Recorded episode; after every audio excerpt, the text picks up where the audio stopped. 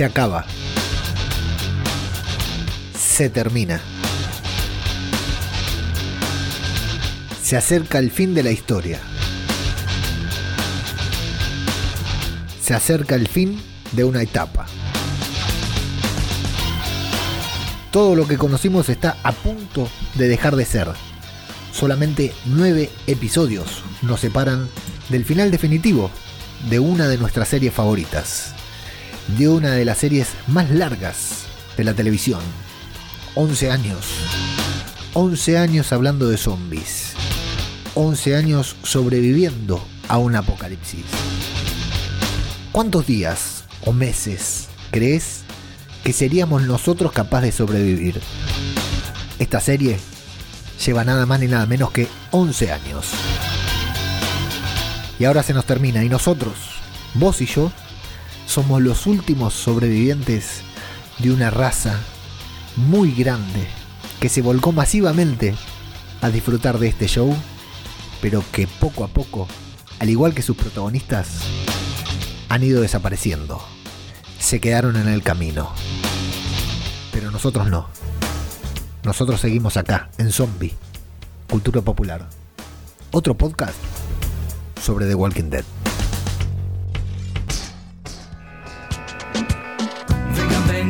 Síganme, vamos todos juntos, todos a la vez, siempre hacia adelante, no importa para qué, cero compromiso, cero estrés, salgan del agujero y recorramos el camino, arrasando nuestro paso, devorando sin respiro, una marabunta sin discurso ni sentido, acá el que piensa pierde, el que piensa está perdido, ya no hay mañana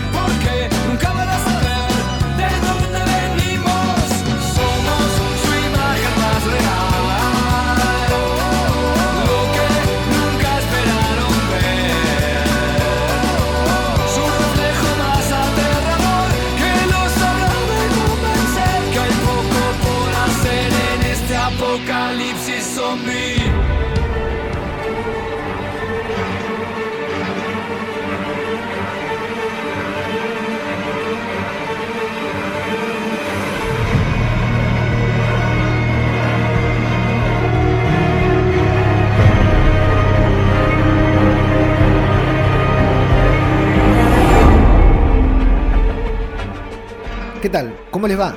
Yo soy Ajeno al Tiempo y le doy la bienvenida a una nueva entrega de Zombie, Cultura Popular, el podcast de Babel Infinito en el que nos vamos a dedicar a hablar del episodio número 15 de The Walking Dead.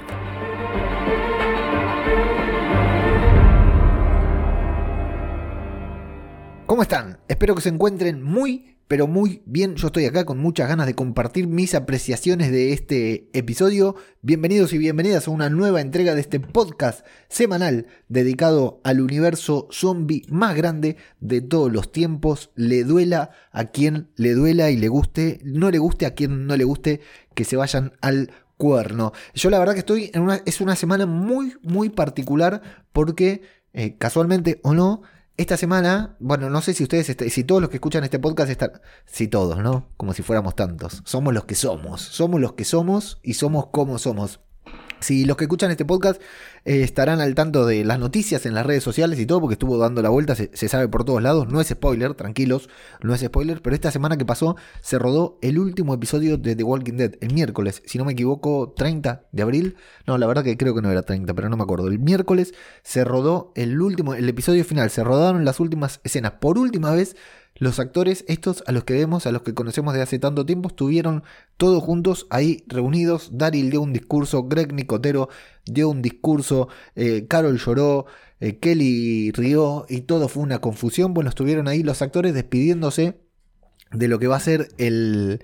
Eh, de, lo que, de lo que fue el último, la última vez que estuvieron ahí todos juntos, ya no hay más Alejandría, ya no hay más Hilltop, ya no hay más Reino, ya no hay más Mancomunidad, se acabó la leyenda, se, se acabó la historia que cambió la historia, valga la redundancia, se acabó la serie que cambió la historia de la televisión para siempre e impuso a los zombies como un ícono de la cultura popular, ¿sí? Eh, el, nombre de este podcast es lo que intenta re- representar lo que fue The Walking Dead en la historia de la cultura zombie, ¿no? Lo, que era antes era eh, algo under, algo clase B, algo para, para un pequeño grupo de personas que eran muy fanáticas y hoy lo podemos encontrar en cine, televisión, comedia, películas, dibujitos animados, caricaturas, remeras de los niños, videojuegos. Hoy los zombies están en todos lados y en gran parte gracias a el efecto que tuvo The Walking Dead desde hace 11 años hasta ahora. Entonces para mí, bueno, ha sido, estuve recopilando un poco de información para compartir en las redes sociales, para subir a la página web, etcétera. Y aparte porque soy muy fan y siempre me la paso leyendo casi todo lo que puedo. Ha sido una semana bastante, bastante conmovedora. Y los que no queda, los que no nos queda todavía, porque nos queda el episodio final de esta tanda de episodios, el número 16, que ya está disponible, pero del cual vamos a hablar la semana que viene. Eh, yo no lo vi, pero ya no me aguanto. Termino de grabar el podcast y voy a ver el episodio 16 porque no, no me aguanto realmente. Y luego nos quedan los 8 episodios que vendrán después de los episodios de Fear, de Fear y vendrán después de los episodios de Tales of the Walking Dead. Y se acabó. No hay más de Walking Dead, todo lo que venga después serán nuevas series basadas en el mismo, centradas en el mismo universo, como Fear, por supuesto, como Isle o Isle of the Dead, como Tales of the Walking Dead y como Daryl of the Dead, o como mierda se llame la serie entre Carol y Daryl, ¿no? Que, veremos. Y bueno, y todo lo, lo demás que Scott Gimple quiere hacer para convertirse en el hombre más rico del planeta a costa de los zombies. Aquí estaremos o intentaremos estar para reseñar todos estos. Pero hoy no, hoy vamos a hablar del episodio número 15 titulado Trust, un episodio que por supuesto que no estuvo tan bueno como los dos anteriores, pero que a mí no me termina de defraudar. Me parece que es un episodio en el cual se nota, se nota la intención de los realizadores de anticiparnos. Eh, ¿Se acuerdan? Había un, episodio, un episodio hace un par de temporadas que se llamaba The Calm Before, que era como la calma antes y el episodio siguiente se llamaba The Storm, The Calm Before the Storm, era, estaba claro que, se venía algo, que se iba a venir algo, bueno, me parece que es el que anticipa el gran conflicto que vamos a tener en el episodio que viene y que va a ser el cliffhanger para los ocho episodios finales. No obstante, si tenemos en cuenta que la serie se terminó de rodar, o sea que la serie terminó, que se acabó para siempre, no parece, ¿no? Parece que estuviéramos ante una temporada más, ante una temporada cualquiera, no da la sensación de que hubiera un final nueve episodios por delante, un final definitivo, ¿no? Parece, y esto también, sin spoiler, sin hacer spoilers, ojo Ángel Pito, te estoy viendo, eh, sin hacer spoilers, no, no quiere decir. Eh, es, muy parecido a lo que pasó en el cómic, que Kirkman lo terminó de repente. O sea, no se había anunciado que era el último número, sino que habían anunciado que como que le quedaban 20 números. Los, próximos, los títulos de los próximos 20 números estaban confirmados. Y de pronto llegó el cómic final. Un cómic que marcó el final de The Walking Dead. Así sorpresivo, porque a Kirkman, al igual que siempre en los cómics de The Walking Dead, le gustó sorprender, le gustó hacer cosas que la gente no esperara. Inclusive el final definitivo de la serie. Así que bueno, parece que fuera para el mismo lugar con sus grandes diferencias, porque como dice Ángel Pito también, eh, ya eh, eh, está... Es una serie completamente distinta a lo que podemos esperar del cómic. Primero porque no hay personajes y segundo porque se han diferenciado lo suficiente como para que pueda sorprender. A favor, o en contra, pero que pueda sorprender. Que no esperemos lo mismo que sucedió en el cómic porque sería imposible que suceda. Vamos a hablar entonces del episodio número 15 que se titula Trust, que tiene dos o tres tramas. Hoy las vamos a hacer de manera lineal, hoy las vamos a hacer de la manera en que fueron viendo. Vamos a ir saltando de escena a escena porque no hay una trama que sea la principal, sino que son todos pedacitos de tramas que van avanzando y que construyen para lo que va a ser el conflicto de la próxima semana del próximo episodio. Pero antes, como siempre, decirles que nuestra página web es babelinfinito.com, que hay un grupo de Telegram, eh, perdón, un canal de Telegram en el que compartimos noticias sobre cine, sobre series, sobre zombies, que es Babel Infinito en Telegram. Si estás en Babel Infinito, como muchos de los que están en este grupo, vas a Babel Infinito y ahí todos los días te comparto alguna actualización sobre cine, sobre series e incluso sobre The Walking Dead. Y eh, en Twitter nos encuentran como arroba zombicultura en Instagram nos encuentran como arroba zombicultura popular. Y ya saben, creo, supongo que todos deben saber a esta altura, porque estarán cansados de escucharme, que en este podcast llega a ustedes, se impulsa, se ampara, se apoya, se, se, se propaga gracias a los suscriptores premium que apoyan este podcast, apoyan este contenido desde babelinfinito.com barra podcast diario, en donde van y con un mínimo aporte mensual, mínimo para ustedes, pero muy importante para mí, se suscriben al podcast, nos apoyan y a cambio yo les doy un podcast diario, un podcast diario sobre cine, sobre series, un podcast diario hablando sobre diferentes temas. Van a babelinfinito.com barra podcast diario, apoyan este podcast, me apoyan a mí, apoyan a todos los podcasts de Babel Infinito y a cambio tienen acceso premium para escuchar el podcast diario Ajeno Infinito que todos los días a las 6 y cuarto de la mañana está publicado en el reproductor de podcast favorito con todas las novedades sobre el cine, sobre cine y series. Eh, vale destacar, bueno, primero agradecer como siempre a los oyentes de este podcast en particular que apoyan eh, Babel, que, que, apoyan el podcast premium en babelinfinito.com barra podcast diario, porque muchos de los que están suscriptos ahí son realmente oyentes de Zombie Cultura Popular, así que muchas gracias.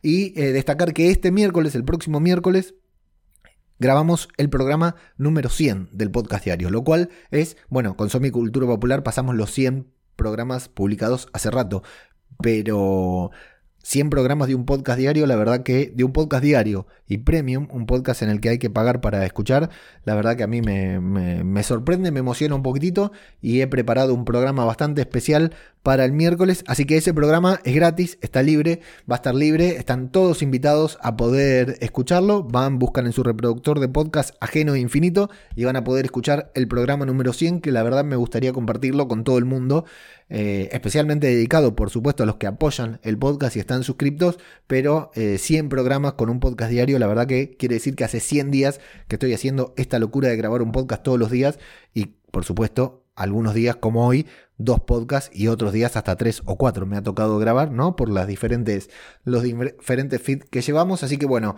agradecer a todos los que apoyan, e invitarlos a escuchar el programa número 100 y agradecerle a los oyentes de este podcast que ya están suscriptos a ese podcast diario para apoyar y que podamos seguir haciendo nuestro querido podcast sobre zombies con las mismas ganas con las que lo hago desde el primer día. 11, episodio número 15 de la temporada número 11 titulado Trust, va a encontrarnos con Carlson. Vamos a encontrarnos con Carlson, este borrachín tan querido que en muy pocos episodios se hizo odiar de una manera inédita para lo que es esta serie, porque hay otros villanos que hemos tardado temporadas en odiarlos y a este lo odiamos desde el minuto 5 más o menos en el que apareció. Bueno, está ahí bien muertito por los caminantes, ya están todos los caminantes, vemos que ya están, han sido eh, anulados, ¿no? Han sido, ya están muertos, muertos de verdad, los mandaron y anda por ahí Daryl de civil investigando, ¿no? vemos que están los cartelitos esos que ponen uno o dos con las pruebas de lo que van reuniendo junto a un grupo de troopers que evidentemente está Daryl parece a cargo de la investigación. Arriba en la azotea o terraza va a estar Lance interrogando a Aaron y a Gabriel y diciéndole, muchachos, no les creo un carajo. Mataron a todos menos a ustedes dos. ¿Cómo puede ser que no los hayan matado a ustedes? Y bueno, ellos dicen que, que listo, que fue suerte. Fue suerte que ellos sobrevivieron, se mantienen los dos en la misma versión. Y Lance no le cree, pero le va a preguntar a Daryl y Daryl dice, mira, nosotros pasamos mucho tiempo ahí afuera, sobrevivimos a muchas cosas, yo si ellos dicen que esto es lo que pasó, yo les creo, porque aparte están capacitados para sobrevivir más que cualquiera de estos troopers de mierda porque son de la calle, vienen de afuera, ellos saben lo que es el combate cuerpo a cuerpo. Daryl no duda, aunque en la cara, y esto está bueno, en la cara sabemos que los está cubriendo, que no sabe qué pasó, pero no va a ir en contra de ellos, ¿no? Y va a usar, o sea, lo que dice Daryl es cierto, que Aaron y Gabriel están preparados para sobrevivir más que cualquier trooper, pero también vemos que Daryl tiene una parte que tiene que ver con fidelidad de él, ¿no? Con ser fiel a sus compañeros, algo que vamos a ver luego también más adelante en el mismo episodio. Sin embargo, Lance sospecha que no fueron extraños, los que aparecieron ahí, los que mataron a todos, y que por eso los dejaron vivir a Aaron y a Gabriel. Dice, acá hay gato encerrado y lo voy a descubrir, pero bueno, Gabriel se le va a plantar ahí, le va a decir, mira, el que empezó el quilombo es Carlson y yo no me voy a hacer cargo del error que cometió Carlson, que fue, es un borrachín que vos mandaste, que trabajaba para vos, así que a mí no me quieras endilgar este error, esta carnicería. Y bueno, Lance va a desistir, va a decir, ok, pero tenemos que avisarle a los vecinos, tenemos que avisarle a la gente que anda por acá, porque hay monstruos, dice, hay monstruos muy salvajes cerca dispuestos a hacer cualquier cosa, así que vamos a avisarles. Eh, está hablando, por supuesto, de Maggie y le va a pedir a Daryl que se vista, que lo va a tratar de soldado, va a dejar de tratarlo como Daryl, le va a decir vístase soldado para recordarle el orden de jerarquía, para recordarle que él está a cargo y que debe cumplir, acatar sus órdenes, órdenes y antes de salir, Daryl, antes de ir a cambiarse, va a mirar con cara extraña, con cara cómplice, pero cara cómplice mal, como diciendo cagamos muchachos, muchachos, estamos metidos en un lío hasta los huevos. Eh, a Aaron y a Gabriel me gustó mucho esa miradita cómplice. Bueno, ahí vienen los títulos y a continuación vamos a ver a Mercer despierto con su pecho totalmente peludo y con Princesa a su lado. Evidentemente llevan varias noches eh, pasándola juntos, pasándola bien, teniendo sexo y hablando sobre sexo fundamentalmente, sobre sus experiencias. Es muy divertida la charla que tiene Juanita con Mercer. Y por fin vamos a ver a Mercer actuando casi como humano, ¿no? Expresando cosas, haciendo chistes, haciéndose el robot, bip, bip, bip.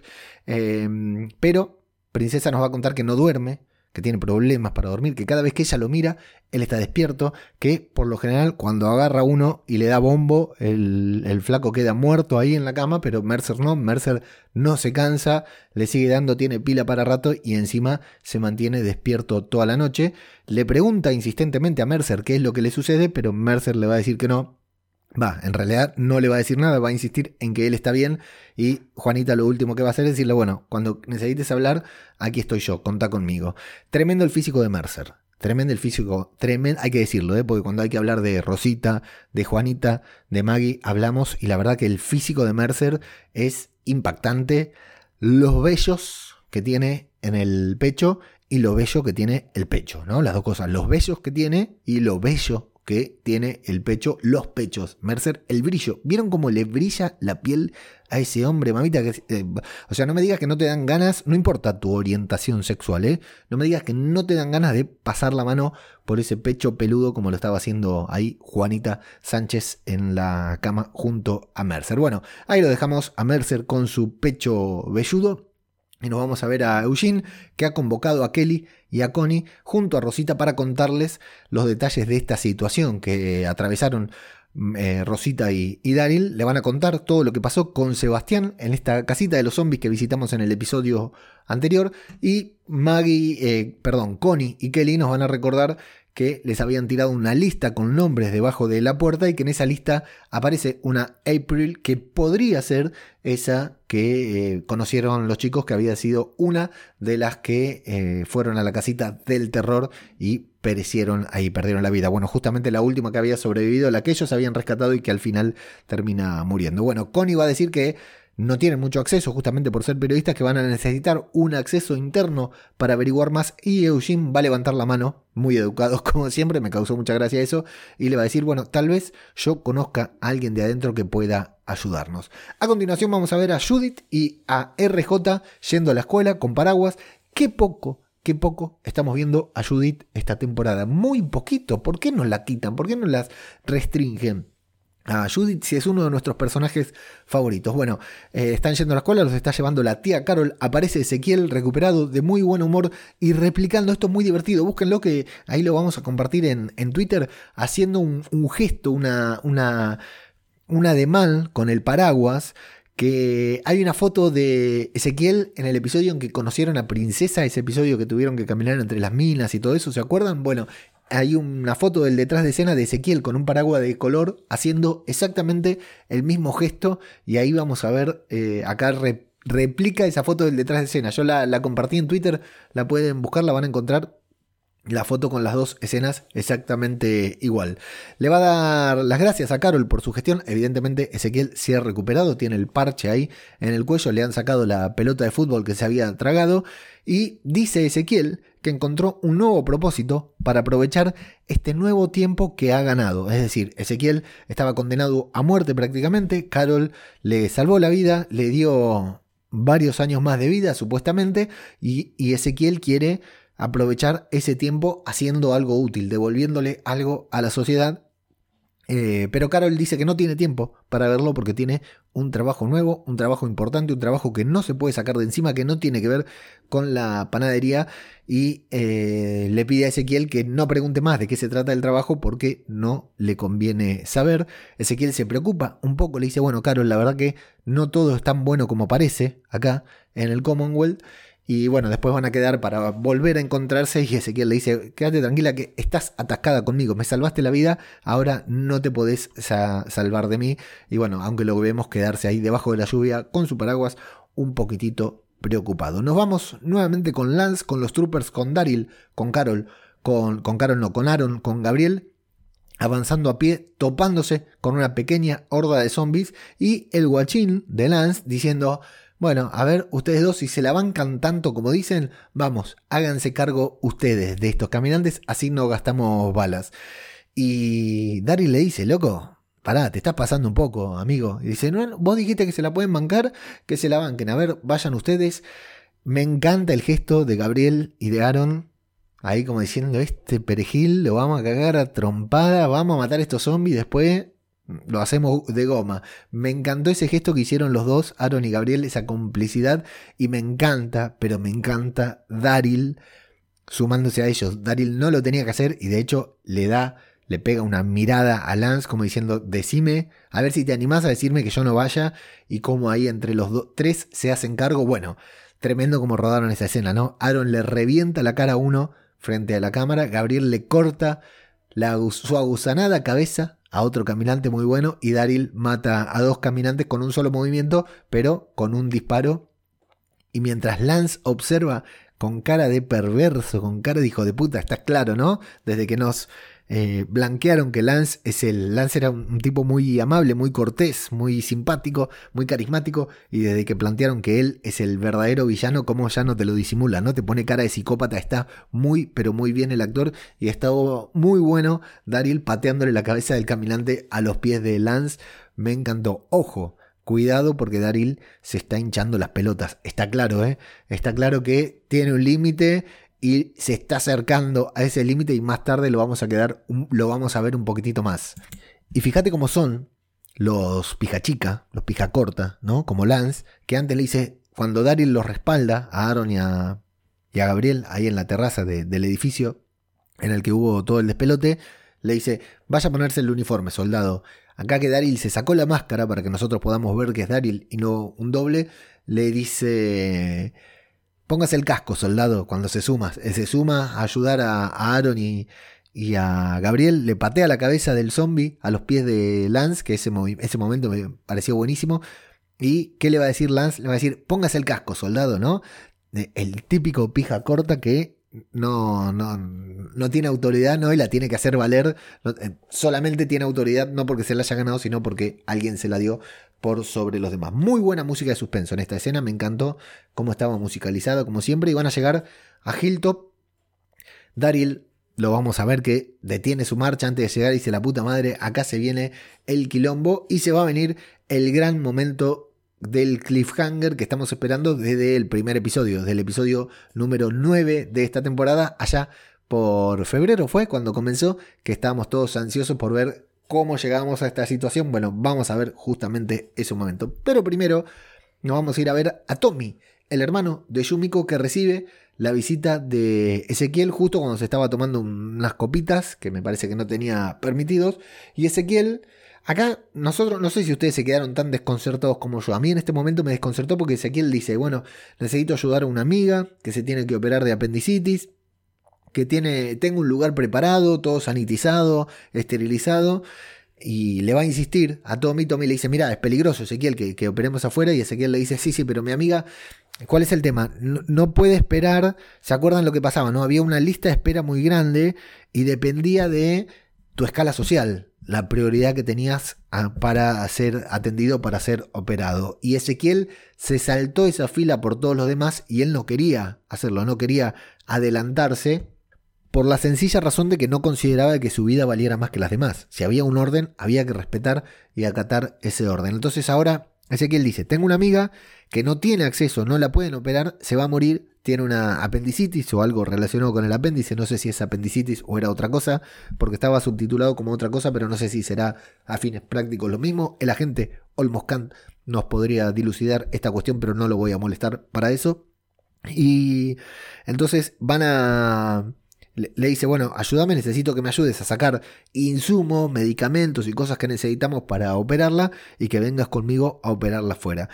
Tommy le va a decir, mira, esto es muy peligroso, no solo para ella que se va a operar afuera, porque ella, le dice Ezequiel, asume el riesgo, ya sabe que es peligroso, ya sabe que está mal, pero es eso o morirse, es operarse clandestinamente o morirse. Y Tommy le va a decir, no, pero también es peligroso para todos nosotros. Y también eh, Tommy lo que nos va a contar es que el hermano está mal, o sea que el hermano no tengo apuntado acá el hermano porque no me acordaba el nombre. Tommy está mal porque perdió una, una paciente en el hospital. Y si perdió una paciente en el hospital, si murió una paciente en una operación en el hospital, con todas las medidas de seguridad a su alrededor, ¿qué podría pasar afuera? ¿no? Entonces ahí está el debate que tiene Tommy. En paralelo, Eugene va a utilizar uno de los mejores camuflajes que hemos visto, ¿no? Se esconde detrás de unas verduras y se hace pasar por un delivery para hablar con Max y pedirle justamente que robe algunos expedientes. Le va a pedir, le va a contar la situación y a Max la va a preocupar no solo que Eugene está ahí porque no pueden saber que ellos dos tienen contacto, sino que le va a preocupar más que la situación en la que Eugene le pide que se involucre tiene que ver con los Milton, entonces Max no está dispuesta a tanto, de hecho van a ser interrumpidos y van a tener que suspender esta conversación disimulando cuando llega alguien que iba a hacer alguna reparación o limpieza ahí en la, en la oficina. Por fin, Daryl y Lance y el Commonwealth completo llegan a Hilltop, llegan con una sonrisa de oreja a oreja de Lance, qué hombre tan entrable, qué hombre tan simpático, ¿no? Y Lance le va a contar a Maggie, que lo mira en la misma escena que vimos al inicio de, estos ocho episodios. Lance le va a contar lo de los asesinos que, que andan sueltos. Maggie le dice, mira, no tengo idea de qué me hablas, no me importa, no sé qué, qué haces acá. Y le dice, mira, te pido que nos dejes entrar para asegurarnos de que no están acá, de que está todo en orden, simplemente por rutina. Y claro, Maggie le va a decir, mira, nosotros no tenemos, porque Lance le va a decir como que es su responsabilidad. Y, Daryl y, Maggie le va a decir, pero conmigo no tenés ninguna responsabilidad, no tenés nada que hacer. Y cuando ven que la cosa se va poniendo seria, que Lance comienza a hablar con otro trooper para darle alguna indicación, se acerca a Daryl y le dice, macho, vamos a hacer quilombo si entras por la fuerza, no vas a poder evitar que muera gente. Va a morir gente de un bando del otro, pero no entremos por la fuerza ahí, le advierte Daryl. Lance le dice, mira, no me está dejando otra opción. Así que se ofrece él a negociar justamente para evitar este derramamiento, derramamiento de sangre. Eh, y ahí vamos a tener esta conversación que vimos en el cliffhanger, que no era tal. hemos, hemos sido engañados una vez más, en la que le dice, mira, Maggie, dejamos pasar porque este tipo no se va a ir hasta que no entremos, así que más vale que entremos porque si no va a haber quilombo. O sea, lo mismo que le dice a Lance, se lo dice a Maggie, de hecho se saca el casco para brindarle confianza y Maggie le dice, mira, ¿vos querés que me estás pidiendo que confíe en este loco? No, le dice Daryl, te pido que confíes en mí, porque si no esto va a ser un quilombo. Así que bueno, Maggie termina abriendo la puerta y van a terminar entrando al Commonwealth. Hay un gran momento, un gran momento cuando van entrando y, cruzan las miradas Daryl, Gabriel y Aaron. Ese momento, y entre todos se dicen que sí. No saben por qué. No pudieron hablar, no pudieron dejar en claro qué es lo que pasó. O sea, Daryl no sabe en qué están involucrados Gabriel y Aaron, pero saben que hay algún quilombo. Le habrá visto la cara a Maggie y también sabe que hay y se miran y se asienten entre ellos como diciendo, loco, no sé lo que pasa, pero estamos juntos, ¿eh? Somos tres, cuatro contando a Maggie, cinco contando a Laisha, lo que sea que esté sucediendo acá, cuando, se, cuando todo esto se ponga loco, vamos a tener que resolverlo juntos. Me encantó ese momento de complicidad entre estos tres personajes. Me encantó porque, ya te digo, Daryl no tiene idea qué está sucediendo y no le importa. Él sabe al lado de quiénes tiene que estar. Bueno, eh, en el Commonwealth, en la mancomunidad, Max va a ir a interrumpir al negro de la piel brillosa, es decir, Mercer, para pedirle explicaciones sobre lo que sucedió con Sebastián, porque se lo acaba de contar Eugene. Vamos a enterarnos en parte que el personaje de Mercer se llama igual que el actor, se llama Michael. Eh, Michael B. Show es el personaje, el nombre del actor, y acá le pusieron Michael también, un personaje que en el cómic no tiene nombre directamente, y se va a dar este diálogo entre ambos, entre los dos, entre, entre hermanos, en el que Mercer le dice, mira, estas cosas son normales, el Commonwealth tiene algunas cosas del viejo mundo, incluidos sus defectos, pero bueno, esto es lo que tenemos, es lo que aceptamos. Y la gran cagada de todo esto, vamos a entender que es lo que parte de lo que le sucede a Mercer, es que él falló. Dice, esto sucedió, murió gente, hubo este problema porque yo fallé. Yo soy el encargado de proteger a todas estas personas y he fallado, por eso hay gente muerta. Max le va a plantear por qué no va detrás de Sebastián, que es el causante de este inconveniente y de tantos más, pero Mercer le va a decir, porque si yo voy atrás de, Sebastián, no van a soportar esa insubordinación, me van a castigar, me van a sancionar, ¿y quién va a cuidar a las 50.000 personas que están acá en el Commonwealth? Es decir, Mercer se siente completo responsable, no le importa Pamela Milton, no le importa Lance Hornsby, a Mercer lo único que le interesa es la gente del Commonwealth y se siente que es el único responsable de cuidarlos, de mantenerlos vivos, que sin él el Commonwealth se derrumba, que es el único que los puede mantener a salvo. Entonces dice, ¿qué pasa si yo me voy? ¿Qué pasa si yo fallo? ¿Quién mantendría eh, la mancomunidad funcionando? ¿Quién? ¿Lance? Pamela, Sebastián, no hay nadie. Eh, sin embargo, bueno, Max le va a continuar eh, endilgando esta responsabilidad de tener que hacer algo, de tener que resolver algo, porque él es el verdadero líder, él podría ser más que un simple protector, más que un simple panfleto, como lo vemos ahí en los pósters. Mercer le va a decir, bueno, anda y habla vos con tu jefa, que también tenés acceso, y bueno, y al final no van a terminar en nada y Mercer se va a quedar bastante frustrado porque ya estaba frustrado, estaba descargando ir al gimnasio y vino su hermana, le llenó ahí la cabeza y lo dejó, lo dejó ahí bastante, bastante mal pensativo. Y bueno, ya también venimos viendo un cambio en Mercer desde hace algunos episodios que seguramente se dispare tal vez en el próximo episodio. Tommy y Ezequiel van a robar suministros, van a hablar sobre el Commonwealth, van a, hablar sobre cómo el Commonwealth te adormece y te pone en esa condición de decir, loco, mientras me mantengan vivo, mientras me mantengan con este confort, no digo nada de todo lo que pasa, pero que bueno, que eso es lo que le está marchitando el espíritu a Tommy justamente porque no se siente vivo y bueno, se van a terminar topando ahí con los troopers cuando se llevaban todo lo que necesitaban para esta intervención quirúrgica que todavía no, no sabemos a quién van a operar ni de qué. Bueno, volvemos a Hilton, en donde va a estar Lance haciendo toda una inspección. Van a encontrar una camioneta que parece haber estado en este lugar, en donde fue el, el despelote. De hecho, estuvo en la camioneta en la que Maggie llegó hasta allí. Me encantó ese momento en el que Daryl ve la camioneta y dice, shit, ya dice, la cagamos. Eh, bueno, Lance va a probar, va a decir, che, esta camioneta parece, parecen las mismas huellas, tiene el barro fresco. Maggie le dice, mirá que esta camioneta no arranca desde hace años, la estoy arreglando y no la puedo hacer arrancar. Lance va a sugerir algo y Daryl hinchado las pelotas, una vez más te insisto que veamos qué tan hinchado las pelotas está, está Daryl, le dice, loco, si tenés algo que decir, si vas a acusar a alguien de algo, acusalo ahora, decilo, no lo digas a media lengua, no te hagas el vivo porque te fajo, te cago a trompadas. Y vamos a ver a Lance que hace toda una revisión, va a encontrar por qué la camioneta no funciona, va a intentar ponerlo en marcha en una situación bastante tensa, va a encontrar las llaves incluso y le va a dar eh, arranque con, con, muy poco, de manera muy pausada como para ponernos a todos nerviosos. Sin embargo, por supuesto, no va a, arrancar, no va a ponerse en marcha la camioneta. Los nervios de Maggie y Daryl vemos que están muy nerviosos. Maggie porque sabe que la camioneta arranca y Daryl diciendo si arranca no sé qué hacemos. La camioneta no arranca y Maggie al final se acerca a Lance y le dice, loco, tenés hasta el atardecer para tomar del palo.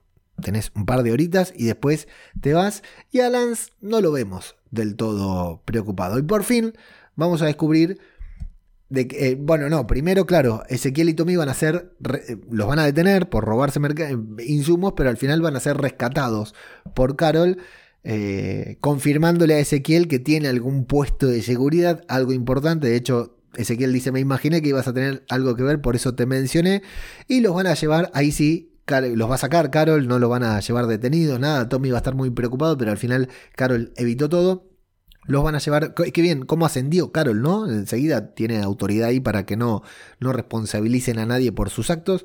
Los van a llevar hasta un sitio en el que va a estar la, los van a llevar justamente a la granja de Ezequiel, a este lugar que Ezequiel es el cuidador, y todo va a indicar, mientras van avanzando por ahí, que, que están por operar a un animal. Sin embargo, es una clínica clandestina con la que Ezequiel pretende pagar su deuda con la humanidad. Es decir, Ezequiel lo operaron de manera ilegal, se adelantó a muchas otras personas y cuál es la oportunidad que encuentra para devolverle al universo lo que hizo por él, eh, salvar la vida de otras personas de manera clandestina, ayudar a personas que están fuera del sistema en la comunidad, lo cual nos habla muy bien de este personaje que muchas veces hemos criticado aquí en este podcast, he criticado aquí en este podcast, pero que me parece muy bueno el gesto y me parece que está muy acorde a la filosofía que siempre planteó el rey. De hecho, cuando apareció el rey, que nos reíamos mucho de sus frases, había una frase que decía, toma agua del pozo, pero vuelve a llenarlo o algo por el estilo, y que bueno, en gran parte tiene que ver con esto, ¿no? Tiene que ver con que él eh, se aprovechó del sistema y ahora utiliza ese mismo hueco del sistema para, eh, para ayudar a, los demás, ¿no? Eh, bueno, no sé, me parece que está bien como vuelta de tuerca para la trama de Ezequiel que hace rato está desdibujada aquí en The Walking Dead. Mercer se va a encontrar fuera de hora con Princess ahí en un pasillo oscuro para pedirle disculpas porque esto de comunicarse es nuevo para él, lo está acostumbrado a comunicarse con nadie y tampoco estar mal le va a contar que tiene, ella le va a decir que tiene, experiencia con la gente, que no está bien para descifrar cuando una persona no está bien, y que, que es capaz de soportar cual ella es capaz, dice Mercer, yo soy capaz de soportar cualquier cosa por la que vos estés pasando, me la contás y yo me la banco, no hay problema, confía en mí. Mercer va a confiar finalmente y le va a contar qué es aquello que tanto lo, preocupa y es que mató a dos de sus hombres, mató a dos de sus propios hombres, es un tipo que respeta la ley a rajatabla y mató a sangre fría, como vimos en el episodio pasado, a dos hombres. Eso evidentemente le hizo un clic, encubrió el crimen, a pesar de que él jamás lo haría, jamás encubriría por nada, y que lo peor es que cruzó una línea que volvería a cruzar, porque pensando si volvería a hacerlo se da cuenta de que sí, de que lo haría mil veces porque es lo mejor que pudo hacer en el momento, entonces claro, ya empezó a romper las barreras y esto es lo que nos va a permitir, imagino yo, es eh, ver al Mercer que estamos esperando ver, ¿no? Porque ya decimos que viene habiendo algún cambio y el gran clic evidentemente para Mercer, para dejar de respetar la ley, para dejar de ser como es hasta el momento y para dejar de ser fiel al Commonwealth o a Pamela Milton, tal como lo es ahora, fue haber matado a estos dos soldados y no fue presa de un impulso porque hoy lo piensa eh, más frío, lo piensa sin estar en la situación y se da cuenta de que volvería a hacerlo, de que estuvo bien al haberlos asesinado. asesinado. Y también nos va a decir que está convencido de que han, han llegado muy lejos hasta aquí, pero tal vez el sitio, la mancomunidad, necesite algo nuevo para seguir adelante. Tal vez él en este momento no sea la solución, sino parte del problema y tenga que o dar un paso al costado o hacer algo distinto como le dijo su hermana, como le dijo Max, y tal vez iniciar él la revolución que se está gestando en el Commonwealth para cambiar las reglas del juego. Y ese ese es el efecto Alejandría, ¿no? Ni bien llega la gente de Alejandría a cualquier lugar, no los de Alejandría, sino ese es el efecto de Walking Dead, el efecto de nuestros supervivientes. Cada vez que llegan a un lugar, la cagan. La gente está ahí viviendo lo más bien, muy cómodas, re tranquilas, y enseguida ellos van a llegar y en un breve periodo de tiempo todo va a explotar, todo comienza a desmoronarse. Le podemos llamar el efecto Alejandría. Y en Hilton nos vamos a ir a Minnie Herschel, que está en la tumba de nuestro querido Glenn, justamente hablando ahí, comunicándose con su padre, diciendo, che, conocí a tu asesino, muy copado el tipo, la verdad que me cayó de 10, me voy a hacer un spin-off junto con él también. Pero aparece Lance del granero, también cuántas cosas han pasado en ese granero, y va a pretender interrogar a Minnie Herschel. Pobre iluso, pobre iluso de Lance Horby, que en varios momentos nos da la sensación de que parece estar a punto de manipularlo, ¿no? De que pudiera, pero no.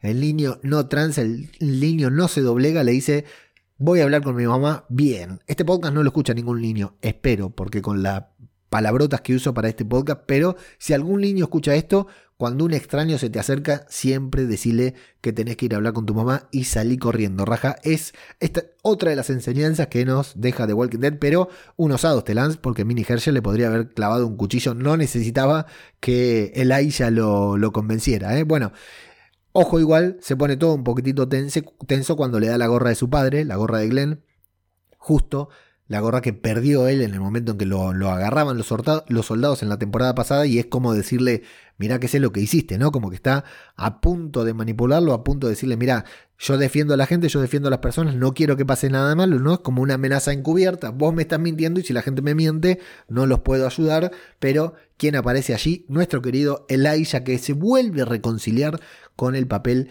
que alguna vez le vimos en esa primera intervención que tuvo en The Walking Dead, lo va a poner ahí contra la pared y le va a decir, papi, ¿qué estás haciendo acá? Hablando con el hijo de mi protegida, de la mujer que me salvó la vida, que me ayuda, a la mujer a la que más fiel le doy. Te estás equivocando, lo va a poner ahí contra la pared. Aparecen todos los troopers y cuidado, mucho cuidado con esta escena porque todos los troopers le apuntan a Laia, pero Daryl le apunta a los troopers. Es buenísimo. Esto es buenísimo. Están en inferioridad de condiciones y ya no disimula nada. Se pone ahí, le apunta a los troopers. No, no tiene ningún reparo en mostrar a dónde está su fidelidad. Ojo con eso, ¿eh? Ojo con eso porque evidentemente todo está a punto de explotar porque si no Daryl se estaría cuidando, ¿no? De, estaría guardando las apariencias como hizo hasta ahora. Me encanta, insisto. Me es una obviedad, pero me parece genial esto de que Daryl muestre su fidelidad. Bueno, Maggie muy bien le dice, mira, no sos el primero que amenaza a mi familia y casi todos están muertos, casi todos, porque Negan está vivo, ¿no? Y Daryl que le va a decir, mira, ya diste vuelta al lugar, estás rompiendo las pelotas, vámonos a la mierda porque si no vamos, eh, vas a morir y vas a morir por nada, porque acá no hay nada, ya lo estás comprobando y estás metiendo la pata, estás tensando la situación más de lo deseado. Muy buen momento. A mí este momento ahí, aunque no pasó nada, me encantó. Me encantó toda la interacción, todos los momentos. Bueno, al final Lance va a dar la orden de bajar las armas, se va a retirar, le va a pedir disculpas a Maggie por el, el malentendido y también le va a decir, lamento que no podamos ser amigos, lo cual es una clara amenaza. Si no somos amigos, ¿qué somos? Somos enemigos, ¿no? Está, es una declaración de guerra encubierta y otra vez con muy buena música de Beer McCreary. Por la noche, después que se fueron de Hilltop, Daryl le va a contar en secreto a Aaron y a Gabriel que no van a regresar al Commonwealth porque van a seguir buscando a los asesinos, a los que hicieron todo este despelote y Lance va a encontrar algo. Previamente, al otro lado, Gabriel y Carol van a hablar, después, no después, sino durante la operación, Carol se va a poner un poco melancólica ahí hablando con Ezequiel y nos va a preparar para que vayamos imaginando cómo va a ser el spin-off junto a Daryl, ¿no? Uno de los spin-off tal vez más aburridos que pueda darnos de Walking Dead si, si Carol se la pasa así melancólica. Y después de escucharlo parlotear a Ezequiel, que es muy optimista como siempre, Carol le recuerda que jamás volverán a estar juntos eh, nos recuerda a nosotros, porque claro, Ezequiel no ha renovado para el próximo spin-off de The Walking Dead, evidentemente. Y la operación se va a complicar. Tommy, eh, cuando todos quieren llevar a la paciente a terapia al hospital, Tommy va a decir que no, que él puede, que se hace cargo, es demasiado tarde para llevarla al, hospital. Carol y Ezequiel van a colaborar con la intervención. Tengo todo esterilizado, dijo Ezequiel antes cuando fue a buscar a Tommy. No usan barbijo, no usan guante los hijos de puta, sin contar de que al lado del quirófano hay una cabra cagando, ¿no? Qué lindo, qué lindo que te operen en un lugar así. Pero bueno, la operación finalmente es un éxito y todos somos felices. Dato, detalle, eh, Lili Marille, así se llama, es la directora de este episodio que ya dirigió, eh, si no me equivoco, por lo menos un episodio de Walking Dead World Beyond. Bueno, la directora de este episodio fue una de las protagonistas de ER. ER Emergencia se llama en Argentina, ER se llama en Estados Unidos y creo que se llama Urgencias aquí en España. Bueno, fue protagonista, hacía de una enfermera en ER, así que Dicen que fue un, festival verla dirigir esta escena, la escena de la intervención, porque ha participado en varias intervenciones de urgencia cuando protagonizaba ER Emergencia. Muy buen dato, ¿eh? la directora de este episodio, Lili Marille, o como se pronuncia. Bueno, Max se va a presentar, llegamos a las conclusiones. Max se va a presentar en el departamento de Eugene. Ella le dice que es complicado lo que le pidió, que le pidió que robe un expediente, que robe información desde adentro. Eh, que es eh, muy complicado, pero que lo va a hacer igual porque ella lo único que quería era que las cosas volvieran a la normalidad, pero se da cuenta de que ya no hay vuelta atrás. La normalidad, entre comillas, ya no volverá nunca e inevitablemente en el Commonwealth, en la, en la mancomunidad y en el mundo entero las cosas tienen que cambiar. Por lo tanto, tal como dijo el cura Legañas, nuestro querido padre Gabriel en el episodio No Way Out, No Way Out, Dios nos ha dado, estuvimos acá rezando para que Dios nos ayude y Dios nos ha dado la fuerza para ayudarnos a nosotros mismos. De la misma manera, Max se da cuenta de que no puede continuar esperando a que alguien venga a ayudarla, a ella, al Commonwealth, a quien sea. Ella es la ayuda, ella es la persona que necesitan. Y Eugene le va a decir, bueno, te prometo entonces que si vos te metes en esta, nunca más vas a estar sola, lo vamos a meter, vamos a meter la pata juntos, se van a besar, hay comunión, hay vínculo, hay unión entre Max y Eugene, y ella va a preguntar finalmente qué es lo que tiene que robar. Ahí dejamos a la trama del Commonwealth y nos vamos a la conclusión de la trama de Lance, Daryl, Aaron y Gabriel, que Lance se separa porque Daryl está hablando con Gabriel y con Aaron. Eh, un trooper viene, le dice Lance, encontramos algo, vamos, así que van hasta ahí, hasta una carpa que encuentran en la que creen que están emboscando a alguien, pero realmente están siendo embocados, emboscados y embocados también, emboscados por Lia la ex novia de Daniel, a quien la dejamos atrás hace algunos episodios. Lance va a hablar para que cese el fuego, se va a adelantar. Bastante huevos tiene ¿eh? para encarar así y meterse ahí a donde están disparando al resto de los troopers sin protegerse. Va a aparecer Lia. Qué bien se le da este papel a la actriz. La verdad que le queda de 10, de 10. O sea, decir que, que se hizo odiar, ¿no? Que es un personaje, no sé si es un un villano, pero es una antagonista del episodio, de, la serie. Pero qué bien le da este personaje de Ruda, ¿no? Cuando aparece con las armas, o en el episodio pasado, cuando la vimos matando ahí a los troopers. Qué bien que queda, qué bien que le da. la verdad que tiene el physic du rol perfecto para hacer este, estos personajes fuertes. Ojalá le sirva a la actriz, porque me encanta, le sirva a la actriz este personaje, este, esta caracterización para conseguir más papeles así rudos de acción, porque está muy, pero muy bien. Eh, bueno, va a aparecer Lía, le va a apuntar con un arma y el hijo de puta de Lance le va a ofrecer un trabajo. No la, no la estaba buscando simplemente porque quería eh, encontrar a los culpables de semejante matanza, sino que cuando vio semejante matanza, el hijo de puta dijo, esta es la herramienta que yo necesito. Perdí a Carlson, que era el mejor, necesito a la persona que mató a Carlson, que pudo matar a Carlson. Entonces, convencida de que es Lía, o al menos Lía es la que ya mató a varios de los troopers, ¿no? Cuando hizo ese asalto, el hijo de puta de Lance le va a ofrecer un trabajo. ¿Y qué trabajo? Bueno, nos imaginamos, ¿verdad? Justo ese trabajo por el que vos pensás, ¿hay algún trabajo que si a vos te lo ofrecieran, vos decías, amigo, eso yo lo, eso yo me lo hago, eso yo te lo hago gratis, ¿no? Yo hay varios trabajos que te diría, que digo, mira, yo te lo hago gratis eso, me gusta tanto que lo hago gratis. A ella seguro le van a dar el trabajo de matar a Maggie. ¿Y qué más quiere Lía que matar a Maggie, que mató a toda su familia, ¿no? Y la dejó viva de casualidad, sobrevivió de casualidad. Así que bueno, muy buen cliffhanger para el mid-season, ¿no? Ahora sí, nos queda solo un capítulo para saber cómo se resuelve esta situación, que ya está disponible, que aún no he visto, pero lo voy a ver ni bien termine de hablar con ustedes. Y ya nos queda el episodio final del que hablaremos la semana que viene, en el que claramente, claramente se viene el estallido. Si viene el estallido, si viene el estallido de mi guitarra, de tu gobierno, también. Si viene el estallido. Así es, así es. Ahora sí, no queda más que el conflicto, no queda más que esperar el eh, enfrentamiento final entre estas dos comunidades y ver qué partido toman cada uno de ellos, ¿no? Los buenos, los nuestros, ya sabemos que más menos están todos a favor, pero Mercer, Pamela, Max, ¿de qué lado estarán estos personajes? Se viene el estallido. Se viene el estallido. De mi guitarra, de tu gobierno. Habrá que esperar entonces hasta la semana que viene. La semana que viene más. La semana que viene mejor. Y mientras tanto, antes de pasar a los comentarios, te recuerdo que podés apoyar este podcast ingresando en babelinfinito.com barra podcast diario y que a cambio de tu pequeño aporte mensual, pequeño para vos, importante para mí, te doy un podcast para que puedas escuchar todos los días.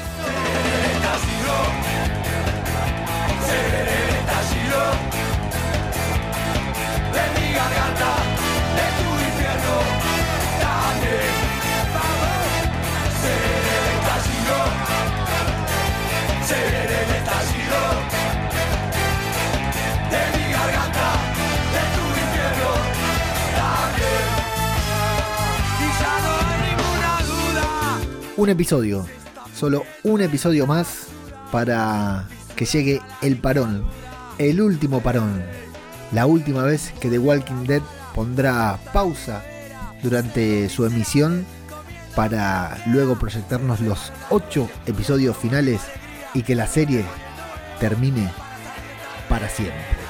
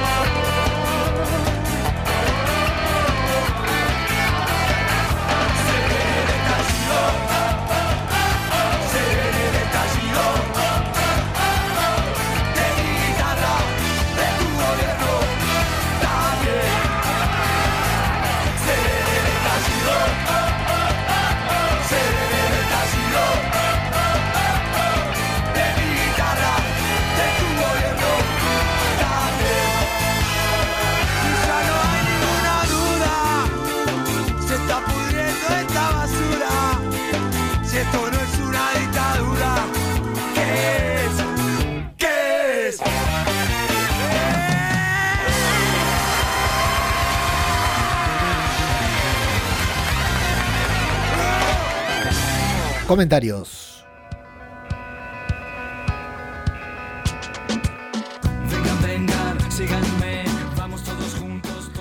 Ya estamos en Evox para ver qué dice la linda gente que escucha este podcast y que dedica algún minutito de su vida a dejarnos un comentario sobre la serie, sobre el podcast o sobre lo que sea. Ángel Pito nos dice muy bien por el mini Glenn. Al whisky le daba yo más vida, pobrete y de lo de Rosita Daril, venir que os voy a dar un encarguito para rellenar el capítulo y el pijo, os tengo que dar vuestra parte para que estéis en el ajo y no me acuséis. Sí, la verdad que estuvo interesante. Eso, recordar que estamos hablando del episodio anterior todavía, ¿no? Rock and Roll Radio del podcast Rock and Roll Radio, tu radio de rock nos dice, hola, soy nuevo oyente, bienvenido Raulo. No cuela, ¿no? Jeje, gran review. Como siempre, saludos, Leo. Un abrazo grande para vos, Raúl. Will Smith, mirá que bien acá, la estrella de la semana. Will Smith nos dice el 11 por 14 ha sido un buen capítulo sin más, pero el 11 por 15, madre mía, qué basura. Estoy por ir a, Angela Kang y darle un bofetón. Lo dice con el nick de Will Smith, muy bueno. Está por ir a darle un bofetón a Angela Kang. Para el hijo de Negan y la hermana afroamericana, tengo dos opciones. Cierto que habíamos puesto consigna, a ver, o no nace o se llama Glenn. Ahí lo dejo. Veo mucha paja en los capítulos y esto se acaba, se acaba, sí señor, sí querido Will Smith, se acaba. Cristina Albalá, mírala, mírala, mírala, mírala. Cristina Albalá, ya no están más los de aquí, a aquí huele a muerto ni el cura Legañas. Chris, no me queda otra que cantarte yo. Me doy por aludida, dice. El hijo de Negan, ah, porque dije que vengan a comentar, ¿no? No lo decía por vos, Chris, no lo decía por vos solamente. Eh, el hijo de Negan, no sé si lo veremos. Lucille, buen nombre para el hijo de Negan, Lucille. Da gusto escucharte con tanta pasión, se nota que disfrutaste el capítulo. También tuve la sensación de volver a otras temporadas. Gracias, sí, fue así, Chris. La verdad que me pasó lo mismo. Conchita García Torres dice: Mira que no comentar, no tengo perdón, pues a mí me está molando la temporada después de 11 temporadas y chorrocientos capítulos por fin han conseguido una pareja que mola y es que Princesa y Mercer son un amor. Es imposible ser más adorable y guapa que Princesa y Mercer tiene más músculo que cualquier otro humano. Debe ser de otra especie, totalmente, Conchita. Estoy muy a favor, me encanta Princesa, me parece genial el personaje, qué lástima que ya termine la serie con un personaje tan lindo, ¿no? Y lo de Mercer es descomunal. Fíjate todo lo que dije hoy sobre Mercer, así que sí, a mí también me calienta mucho, ¿no? Vos no dijiste que te calienta, pero a mí me calienta mucho Mercer. Estoy deseando ver por dónde nos sale Carol. El enfrentamiento entre el psicópata de Lance y mi loca favorita puede salir por cualquier lado. Y mi apuesta, no va a haber serie de Carol, va a morir esta temporada. ¡Opa! Atención, ¿eh? Atención con esta teoría de Conchita García Torres. Eh, eh, va a morir esta temporada. Al hijo de Negan es evidente que le pondría Grimecito. Solo por ver la cara de Rick o Millón o Glincito para que no me den para que no me den el gusto y creo que será una línea y le pondrán Lucille en honor a su esposa. Besos y mate. Mira, coincidencia entre Conchita y Cristina con el nombre de eh, Lucille. Me gusta, me gusta ese nombre. A ver, acá hay dos respuestas más, pero ¿por qué no me las mostrará, no? A ver, no puedo ver. Hay dos respuestas debajo y por alguna razón no me las muestra Evox. Bueno, eh, JM Sermol dice respecto a la pregunta del nombre, para mí Nigan mi apuesta, para mí Negan mi apuesta es Carl. Otro buen nombre, me gusta, me gusta Carl como buen nombre como nombre para Mini Negan. Y Tati nos dice aquí, viniendo solo a comentar, gracias por tu podcast. Capaz que Negan tiene una nena, ¿por qué no? Que seguro se llamará como su mamá, a modo de homenaje póstumo, pues si no, asumimos que Negan estará con su esposa en el próximo spin-off. Y en caso de hijo, concuerdo con los otros comentarios. Carl, saludos Leo y gracias. Saludos y Tati, muchas gracias. Bueno, va entonces eh, Lucille ganando como posible nombre y Carl como segundo posible nombre que también me encantó. Nacho Cuarto nos dice, está claro que como suelen hacer siempre las películas y series americanas van a potenciar a los personajes grises para que pasen a ser completamente negros y así quede justificado que los protagonistas se los puedan quitar de encima. Muy cierto. Supongo que con una revolución o posiblemente con un golpe de estado militar, si Mercer se une a ellos en la mayor parte, con la mayor parte de los troopers. Y pinta para ese lado, ¿no, Nacho? La serie sí, sí, parece que sí. Ángel Pito nos dice, si el bombo de la prima de Millón que le ha hecho Negan, supongo, supongo que lo haría con calcetines como con la co. Sale... Lo voy a traducir por la duda porque dice, si el bombo de la prima de Millón que le ha hecho Negan, que es, eh, ¿cómo se llamaba? Annie, Annie, la esposa de Negan que está embarazada, ¿no? Este es el bombo. Y la prima de Millón le dice, porque es negra, supongo que lo haría con calcetines como con la cocoliza que es Alfa, que garcharon con medias, muy cierto. Que le pongan Lucil y si sale, y si sale niño, Lucilo. Qué bueno que no leo los comentarios antes de, grabar el podcast. Muy bueno, Angelpito. Y Ikeman o Eichmann dice: Saludos a Leo y a todos los colgados de este podcast. Por lo menos en este capítulo ha habido algo de tensión en ambas tramas. Poco más que destacar. Bueno, lo justo y lo necesario. Eichmann, una persona de pocas palabras. Muchas gracias a todos los que pasaron a comentar por el episodio anterior. Espero tener comentarios también en este episodio, así podemos compartir un muy buen momento. La semana que viene, más. La semana que viene, el final de esta tanda de episodios y luego ya empezamos a volvernos locos con Fear the Walking Dead, ¿no? Y después Tales of the Walking Dead, porque esto, y después el final de The Walking Dead, porque esto no, esto no termina, esto no termina. Así que amigos, amigas, la semana que viene nos escuchamos. Están invitadísimos a el miércoles escuchar Ajeno Infinito, porque le dedico unas palabras también a The Walking Dead. No son muchas, pero le dedico unas palabras a, le voy a dedicar unas palabras también a The Walking Dead. Así que están todos invitados a escuchar Ajeno Infinito en el programa número 100. Y bueno, a prepararnos porque ahora cuando empiece Fear, cuando empiece Tales of the Walking Dead, también vamos a hacer unos programas especiales preparándonos para celebrar el final de The Walking Dead. Y ahora sí, yo sé que siempre que termina The Walking Dead digo lo mismo, digo no, va a haber programas especiales, no va a haber programas especiales, siempre digo que va a haber y no los hago, pero esta vez es la temporada final, es decir, o los hago ahora o no los hago nunca más.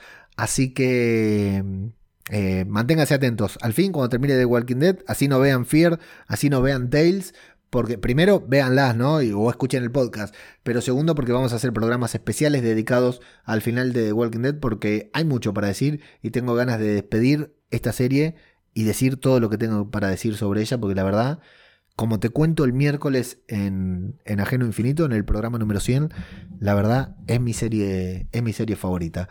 Así que nada más que decir, nos escuchamos la próxima semana aquí en Zombie, Cultura Popular, otro podcast sobre The Walking Dead. Muchas gracias y hasta la próxima.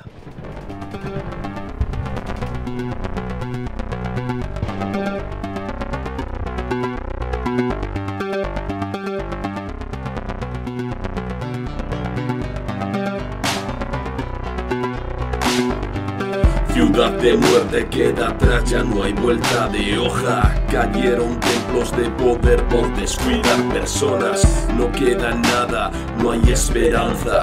Animales a dos patas han caído, game over, escapan. Vinieron buscando cerebros, pero ya no había. Disparaban por sus almas, pero ya no había. No quedan zonas en la urbe donde el hombre campe. Es el fracaso del sistema ante el voraz enjambre. No amanece, la larga noche se ha instalado. No hay sonrisas, no hay besos, no queda nadie al lado. La realidad del yermo, empezar de cero. La realidad de tu deseo te acerca al infierno. Ahora pides ayuda, puedes llamarme serpiente. Mira mis dientes, mi sangre no entiende de suerte. Salta el muro de tus miedos, siéntete el más fuerte. Asume tu actitud inhumana ante la muerte y muerte. Ciudades arrasadas por la plaga, no queda nada. Revueltas buscando esperanza, no sirve de nada. Hombres armados al rescate, no hicieron nada. Llora sangre de impotencia y tu voz se desgarra.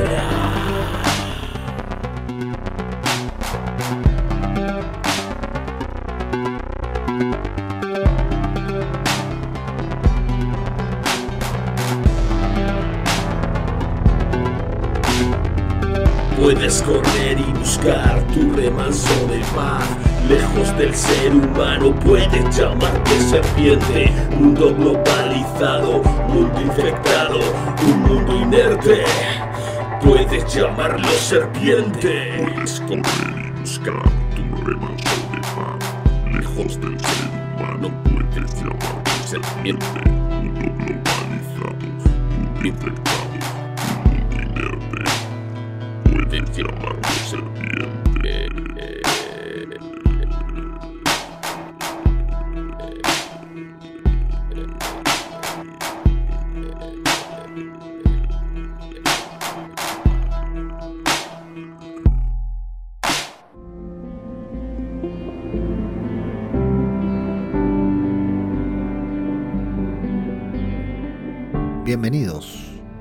bienvenidas una semana más al segmento final de nuestro podcast llamado debajo de la máscara. Gracias cura querido por esa locución y acá estamos para hablar, la verdad no es spoilers, pero bueno, es algo que entra bien en esta sección que tiene que ver con el episodio final de The Walking Dead que se rodó el 30 de abril, el 30 de marzo, perdón, que fue dirigido por Greg Nicotero, una persona que está desde el inicio de la serie, aunque al inicio no, no dirigía, pero ahora se ha convertido en el director de los episodios más importantes de The Walking Dead y evidentemente ha aprendido mucho de este oficio que ya conocía, pero en el que gran parte de su tiempo lo pasó dirigiendo episodios de The Walking Dead. Se despidió con un discurso diciendo que se ha convertido en una mejor persona gracias a todas las personas que conoció a lo largo de estos 11 años en la serie. Y me llevó a pensar, ¿no? ¿A cuántas personas conocimos nosotros gracias a The Walking Dead, ¿no? En convenciones, en foros, en Telegram, en Twitter, acá, en el podcast, en los comentarios de este podcast. Nosotros, los que hacemos los podcasts de The Walking Dead o los que hacían podcasts de The Walking Dead, ¿cuántos de nosotros nos hemos conocido aquí y cómo encajan las palabras de Nicotero con nuestra propia historia personal con esta serie? No importa si somos mejores o peores personas, ¿no? Pero seguro que no somos personas, seguro que no somos las mismas personas después de estos 11 años de, de Walking Dead. Así que bueno, a disfrutar el último camino, el último recorrido junto a estos zombies y supervivientes tan queridos.